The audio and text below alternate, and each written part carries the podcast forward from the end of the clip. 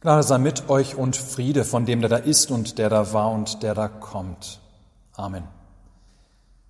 Gottes Wort für die heutige Predigt steht geschrieben beim Evangelisten Matthäus im zehnten Kapitel. Jesus sprach, Es ist nichts verborgen, was nicht offenbar wird und nichts geheim, was man nicht wissen wird. Was ich euch sage in der Finsternis, das redet im Licht. Und was euch gesagt wird in das Ohr, das predigt auf den Dächern. Und fürchtet euch nicht vor denen, die den Leib töten, doch die Seele nicht töten können. Fürchtet euch aber vielmehr vor dem, der Leib und Seele verderben kann in der Hölle. Kauft man nicht zwei Sperlinge für einen Groschen? Dennoch fällt keiner von ihnen auf die Erde ohne euren Vater. Nun aber sind auch eure Haare auf dem Haupt alle gezählt. Darum fürchtet euch nicht. Ihr seid viel besser als viele Sperlinge. Wer nun mich bekennt vor den Menschen, den will ich auch bekennen vor meinem himmlischen Vater. Wer mich aber verleugnet vor den Menschen, den will ich auch verleugnen vor meinem himmlischen Vater. Amen. Liebe Gemeinde, Wiesbaden hat heute die Wahl. Ja oder Nein zur Citybahn. Dafür oder dagegen. Ja, heute gilt es, Farbe bekennen. Wobei das heute ja noch relativ leicht ist. Jeder kann völlig anonym per Stimmzettel sein Kreuz machen. Anders wäre es, wenn sich jeder Wiesbadener öffentlich für oder gegen die Citybahn positionieren müsste oder gar persönlich haftbar für etwaige Konsequenzen seiner Ja- oder Nein-Stimme gemacht werden würde. Ja, dann sähe die Sache noch mal etwas anders aus. Viel bedrückender der Blick in unser Nachbarland Frankreich, nach Nizza. Dort wurden am Donnerstag drei Menschen von einem Attentäter getötet. Der Attentäter war dabei gezielt in eine Kirche gegangen. Ja, gezielt waren Christen aufgesucht und getötet worden. Die drei Menschen lassen ihr Leben, weil sie sich zum Christentum bekannt haben. Mittendrin, ihr Lieben, sind wir in unserem heutigen Predigtwort. Es geht um das Bekennen, um die Frage danach, zu wem oder was wir uns so bekennen und um die Frage, ob und in welchem Maße wir bereit sind, uns zu Jesus Christus zu bekennen. Jesus schickt damals seine zwölf Jünger aus. Sie sollen jeweils zu zweit durchs Land ziehen, und den Menschen den Anbruch des Himmelreichs predigen. Den Leuten sollen sie also versuchen zu vermitteln, dass das Himmelreich Gottes Reich mit Jesus Christus gekommen ist, dass Gott seine Verheißung des Messias mit der Sendung von Jesus wahrgemacht hat. Dieses Bekenntnis zu Jesus Christus wird für sie nicht leicht sein, so warnt Jesus seine Jünger bereits, bevor sie überhaupt einen ersten Schritt gemacht haben. Es wird auf jeden Fall diejenigen geben, die ihr Wort mit Freuden und unendlichem Dank aufnehmen würden. Das sind solche, die schon lange auf den Retter und Heiland Gottes sehnlichst gewartet hatten. Aber die Jünger würden auch damit rechnen müssen, dass andere sich wegen ihrer Verkündigung über sie lächerlich machen würden dass sie ihre Botschaft ignorieren würden. Ja, nicht nur das, man wird die Jünger wegen ihrer Verkündigung zum Teil sogar hassen, sie anfeinden, sie verfolgen, sie sogar töten. Es wird also nicht leicht für die Jünger sein, sich zu Jesus zu bekennen. Aber Jesus macht ihnen dennoch Mut zum freudigen Bekenntnis, zum furchtlosen Bekenntnis zu ihm. Ja, denn wenn Sie ihn, Jesus, an Ihrer Seite haben, dann ist da nichts und niemand mehr auf der Welt, vor dem Sie Angst haben müssen. Fürchtet euch nicht vor denen, die den Leib töten, doch die Seele nicht töten können, redet Jesus seinen Jüngern zu. Fürchtet euch aber vielmehr vor dem, der Leib und Seele verderben kann in der Hölle. Ihr habt keine Angst vor Menschen, sagt Jesus. Die können euch schlimmstenfalls das Leben auf der Erde verleiden und verkürzen. Schlimmstenfalls also das Leben verkürzen, das doch sowieso irgendwann vorbei ist. Ja, ihr müsst sowieso sterben. Habt deshalb keine Angst vor den Menschen, die euch eventuell wegen eures Bekenntnisses zu mir verfolgen. Fürchtet euch nicht einmal vor den allerschlimmsten Menschen, den härtesten und gewalttätigsten und ekeligsten. Fürchtet euch nicht vor Tyrannen und Diktatoren. Sie alle sind nur Menschen, die schlimmstenfalls euer Leben verleiden und verkürzen können.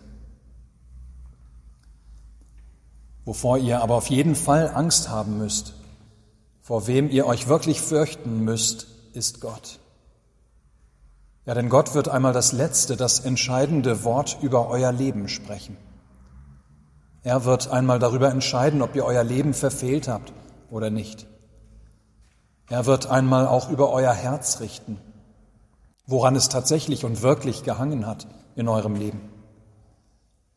Ja, fürchtet euch davor, dass Gott am Ende sein großes Nein über euch sprechen und euch mit Leib und Seele verderben könnte in der Hölle.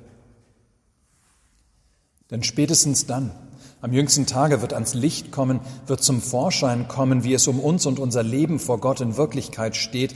Es ist nichts verborgen, was nicht offenbar wird und nichts geheim, was man nicht wissen wird, so Jesus. Liebe Gemeinde, wir werden nicht verstehen können, worum es am Reformationsfest geht, wenn wir nicht immer wieder erst begreifen, wenn wir es uns nicht immer wieder erst klar machen, wie es um uns Menschen vor Gott wirklich steht. Wie wir Menschen, so wie wir von Natur aus sind, vor Gott dastehen. Wie viel Eigenliebe da in uns steckt und wie wenig Liebe zu Gott und unserem Nächsten.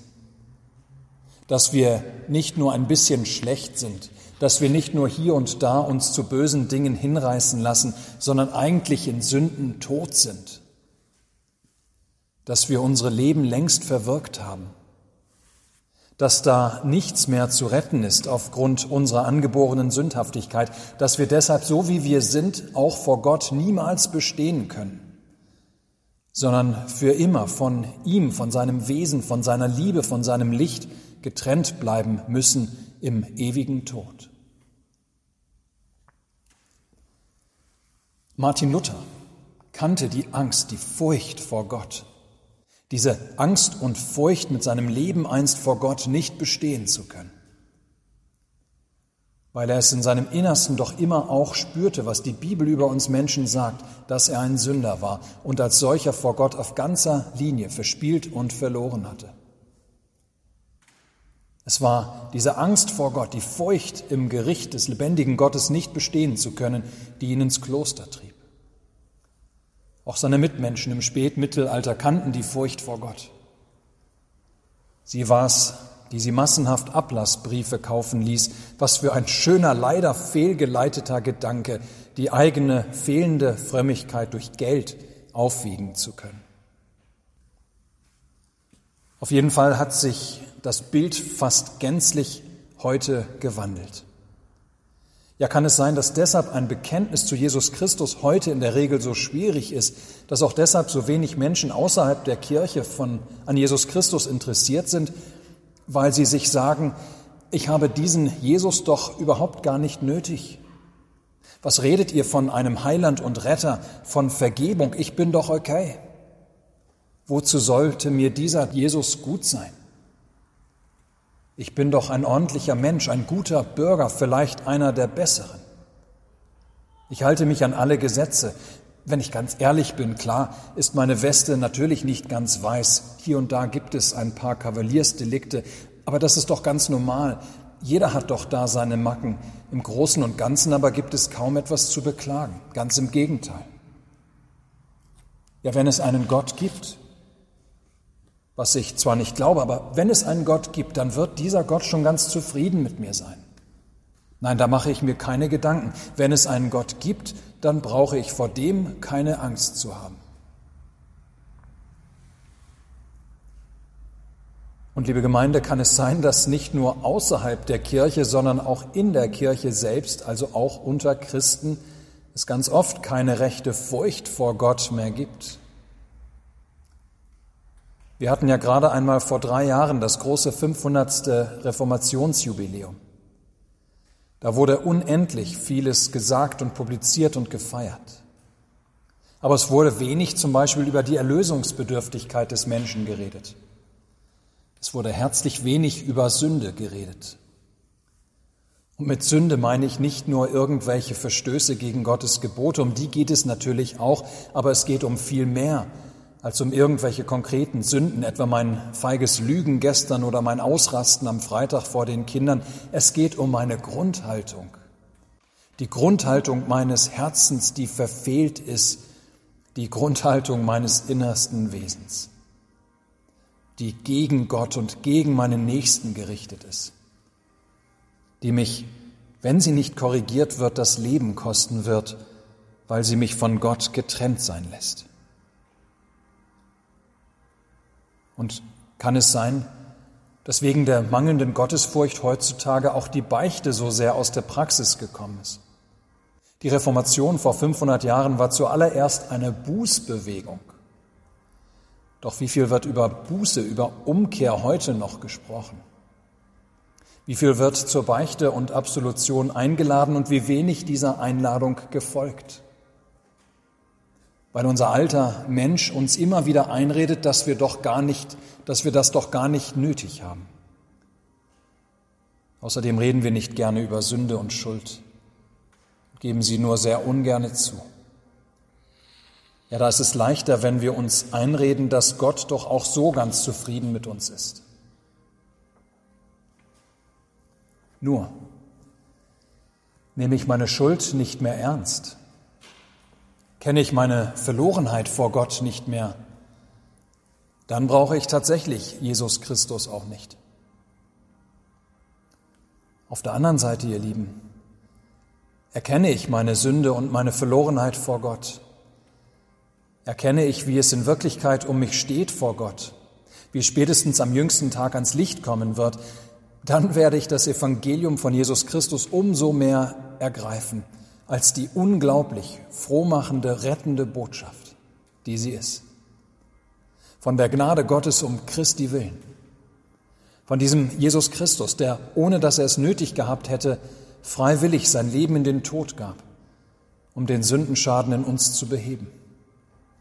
Der für unsere Sünde gerade stand, damit wir für sie nicht mehr gerade stehen müssen. Damit wir wieder leben können damit der lebendige Gott gnädig und gütig auf uns blickt. Ja, das, was Jesus Christus für uns getan hat, das rettet uns. Kein Kauf irgendwelcher Ablässe, keine eigenen Werke, so hat es auch Martin Luther neu entdeckt. Genau das aber ist die so frohe Botschaft der Heiligen Schrift, die er wieder neu in ihrer Klarheit entdeckt und verkündigt hat, die ihm seine Furcht vor Gott nahm unter der er so lange gelitten hatte und woran wir am Reformationsfest denken und wofür wir Gott danken. Um Christi willen bist du, bin ich bei Gott in Gnaden. Und es liegt nicht an dir. Es gelten keine Zwänge, keine Ängste mehr. Nichts, was du tust oder auch tun könntest oder tun müsstest, sondern allein, was Christus für dich getan hat, das schenkt dir Leben bei Gott. Was für eine wunderbare, was für eine unendlich befreiende Botschaft. Jesus gebraucht ein Beispiel im heutigen Predigtwort. Kauft man nicht zwei Sperlinge für einen Groschen, fragt er seine Jünger, dennoch fällt keiner von ihnen auf die Erde ohne euren Vater. Nun aber sind auch eure Haare auf dem Haupt alle gezählt. Darum fürchtet euch nicht, Ihr seid besser als viele Sperlinge. Sperlinge, ihr Lieben, die hat man damals gegessen. Aber es war nicht viel dran an ihnen. Sie waren sehr billig, eigentlich so gut wie wertlos. Man konnte zu Jesu Zeiten zwei Sperlinge für etwa heute umgerechnet drei Cent kaufen. Dennoch fällt keiner von ihnen auf die Erde ohne euren Vater, sagt Jesus von den Sperlingen. Ja, wenn Gott schon auf die eigentlich wertlosen Sperlinge genau achtet, wie viel mehr achtet er auf euch, für die er mich, seinen Sohn, bereit ist sterben zu lassen? Wenn Gott schon auf die Sperlinge genau achtet und die Haare auf eurem Haupt alle gezählt hat, wie unendlich viel mehr seid ihr ihm nicht um meinetwillen wert, fragt Jesus. Darum fürchtet euch nicht. Liebe Gemeinde, es ist die Wiederentdeckung der frohen Botschaft von unserer Rettung um Christi willen, die Martin Luther vor Kaisern und Päpsten und auch sonst wo frei heraus, ohne große Angst, das Evangelium verkündigen ließ. Wer Gott zum Freund hat, der braucht vor nichts und niemand mehr Angst zu haben. Luther hatte im Licht von dieser frohen Botschaft geredet. Er hat es von den Dächern gepredigt, ohne allzu große Furcht vor Menschen und ihren Gerichten. Jesus spricht zu seinen Jüngern, wer mich bekennt vor den Menschen, den will ich auch bekennen vor meinem himmlischen Vater. Das heißt, wer sich zu Jesus bekennt, wer zu Jesus steht, bei dem wird Jesus einmal zu seinem himmlischen Vater sagen, den kenne ich, die kenne ich, die gehören zu mir, ihre Sünde habe ich getragen, sie sollen leben. Wer mich bekennt vor den Menschen. Ihr Lieben, das heißt nicht unbedingt, dass ich mich nun an die Straßenecke stellen und die Leute in Gespräche über ihren Glauben verwickeln muss. Nein, sich zu Jesus zu bekennen, das passiert ganz von allein, da wo mir da, wo mir der, wo ich mir der Bedeutung von Jesus Christus für mich immer wieder neu bewusst werde. Ja, da ist zum Beispiel schon der Gang zur Kirche am Sonntagmorgen bereits ein Bekenntnis zu Christus. Da muss ich noch nicht einmal etwas sagen. Und doch werden meine Mitmenschen auf Dauer merken, dass es da in meinem Leben diesen einen Vormittag in der Woche gibt, der ganz einfach feststeht, an dem ich nichts anderes plane, weil mir Christus und seine Vergebung wichtiger sind als alles andere. Mich zu Christus zu bekennen, ohne große Argumente, geschieht auch dort, wo ich zum Beispiel mein Tischgebet spreche, wo andere um mich herum sitzen, weil ich ganz einfach weiß, wem ich mein täglich Brot und Leben zu verdanken habe. Mich zu Christus zu bekennen. Klar, das heißt auch, dass ich tatsächlich dann auch nicht verleugne, dass ich zu Christus gehöre, wenn ich darauf angesprochen werde. Aber ich brauche auch davor keine Angst zu haben. Ich muss nicht tausend gute Argumente parat haben, um den anderen zu überreden. Das allein ist bereits ein Bekenntnis zu ihm, dass ich nicht verleugne, dass er Christus mein Herr ist. Mich zu Christus zu bekennen. Das kann zum Beispiel aber auch so aussehen, dass ich vor Familie, vor Freunden und anderen offen und ehrlich über eine bestimmte Sünde in meinem Leben oder eine Schwäche, eine Unzulänglichkeit bei mir reden kann. Dass ich zum Beispiel vor anderen zugeben kann, ja, ich habe mit dem Trinken ein Problem oder mit Wutausbrüchen. Mir fällt es mit dem Glauben schwer. Ich habe so viele Probleme mit mir selbst. Oder ich habe diese oder jene Behinderung. Aber Gott sei Dank, diese Dinge zählen nicht mehr gegen mich. Denn Jesus Christus hat alles weggenommen, was mich von Gott trennt. Meine Sünde, meine Unzulänglichkeiten, die machen mir dank Jesus Christus keine Angst mehr.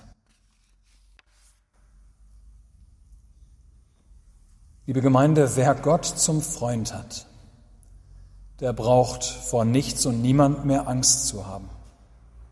Dank Jesus Christus haben wir Gott zum Freund.